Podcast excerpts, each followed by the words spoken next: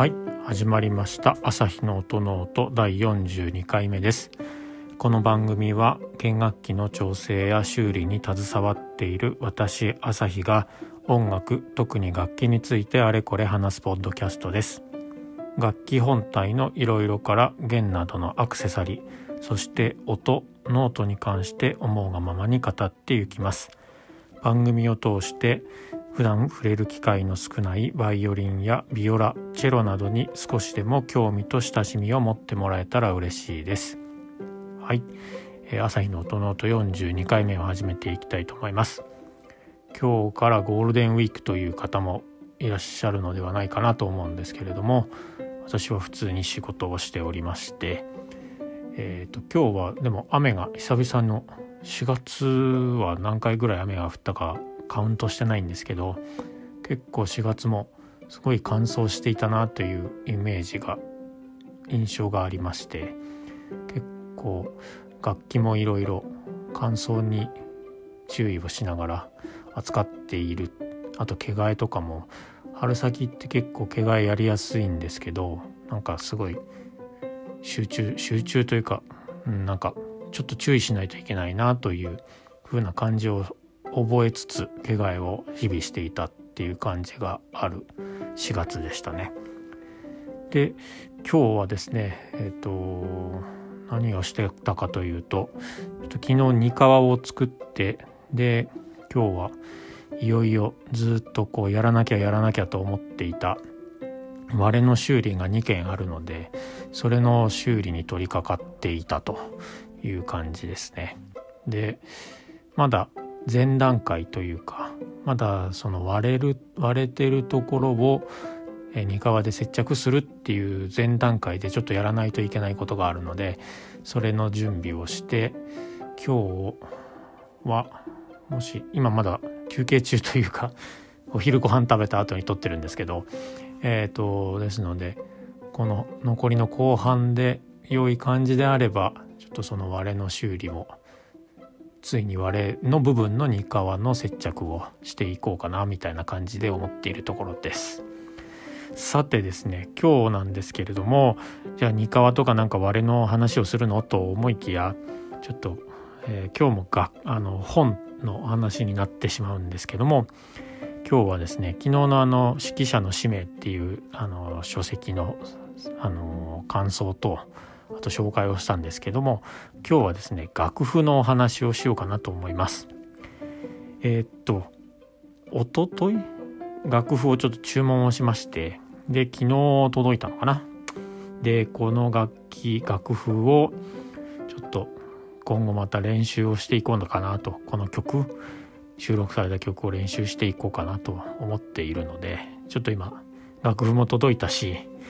最近フィッティングの交換とか駒の交換が多くて楽器を弾く機会が多いので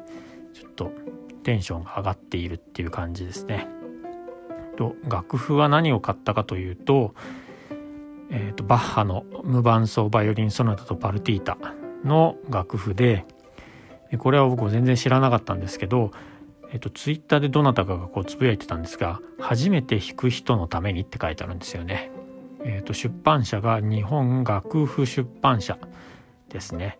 で改訂版改訂版っていうの改訂版か改訂版でいいのかな？のえっ、ー、と何て言うんだこれうん肌色っぽい表紙の楽譜なんですけどこれを買いましてえっ、ー、とまた始めてみようかなと無伴奏バイオリンソナタをとパルティータをっていう感じでいます。もともとこの無伴奏バイオリンのためのソナタとパルティータってバッハの多分どこかしらで聞いたことがある曲ばが絶対どっかにあると思うんですけど、まあ、バイオリンをやっている人は絶対に通る道というかいう感じがしていてでそうですね。私も実際のところ、えーと、楽譜はもう以前買ったやつを持っていたんですけどいかに先行運休と運指、まあ、指の動き方もちゃんと指示が指示がどういうふうに、え、弓を使ってくださいっていうような指示とかですね。あとはどの指でどの音を出すのか。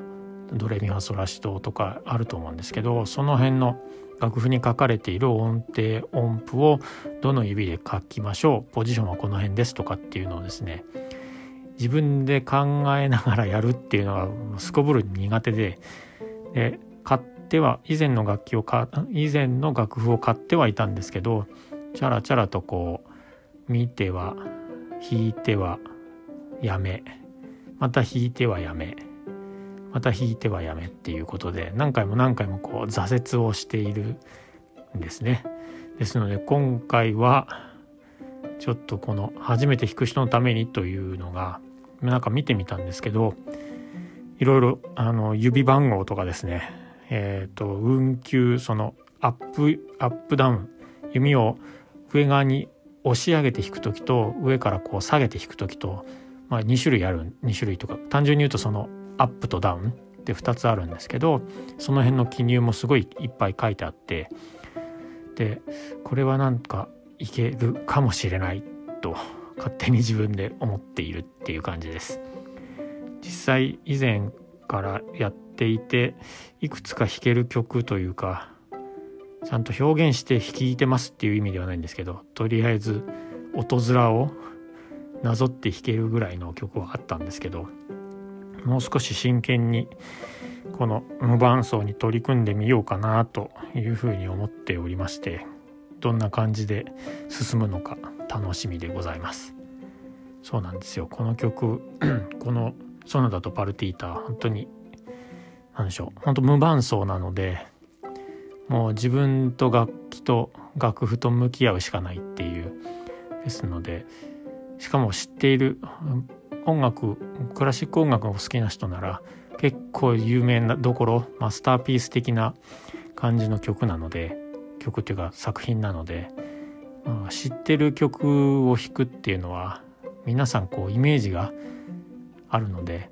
間違えたりミスったりするとすぐそういうのがババレるというかいうことで結構緊張する曲ばっかりなんですよね。まあ誰に聞かせるっていうことでやってるわけではないんですけどですので、まあ、どんな感じになるか少し頑張ってみようかなと思います。そうなんですね。実際本当先ほど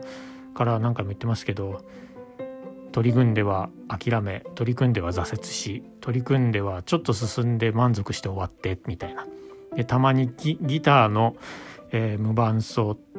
バイオリンバイオリンこのソナタとパルティータをギター用に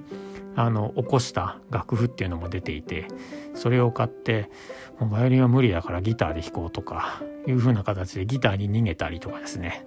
してるんですけど結局それも弾いてないっていう。ですので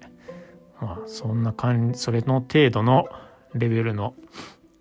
えー、楽器演奏能力しかないんですけど、まあ、今後もこれ頑張ってやっていこうかなと思います。あとは最近、あのー、楽器を弾いていてバイオリン基本はバイオリンなんですけどえっ、ー、とバイオリンを弾いていてビブラートって言ってこう音を揺らす感じのこう表現方法というか演奏方法があるんですけどそのビブラートのかけ方を私ちょっと変えてみたんですよね。ですのでその辺も一緒に少しずつ一曲一曲このピースを完成させていこうかなというふうに思っています。はい。ということで今後もこの曲ポッドキャストでは多分流せないので Twitter とかですね。Instagram とかで演奏しているところをもしかしたら流してみたりとかですね。多分 BBD なのでストーリーとか、えー、フリートとかでしか多分流さないとは思うんですけど、えー、とやってみたりするかもしれませんので一体朝日はどれぐらい弾ける人なのかあ全然弾けない人じゃんっていうことになるとは思うんですけどそんな感じで今後の、ポッドキャスト以外でのあの弾いてるところっていうのも少しお楽しみいただければなというふうに思います。はいということで本日の「朝日の音ノート」第42回目はここまでにしたいと思います。番組を気に入ってくれた方はサブスクライブやチャンネル登録あとは SNS 方面はフォローとかですねをよろしくお願いします。それでは皆さんまた次回の配信でお会いしましょう。ありがとうございました。さようなら。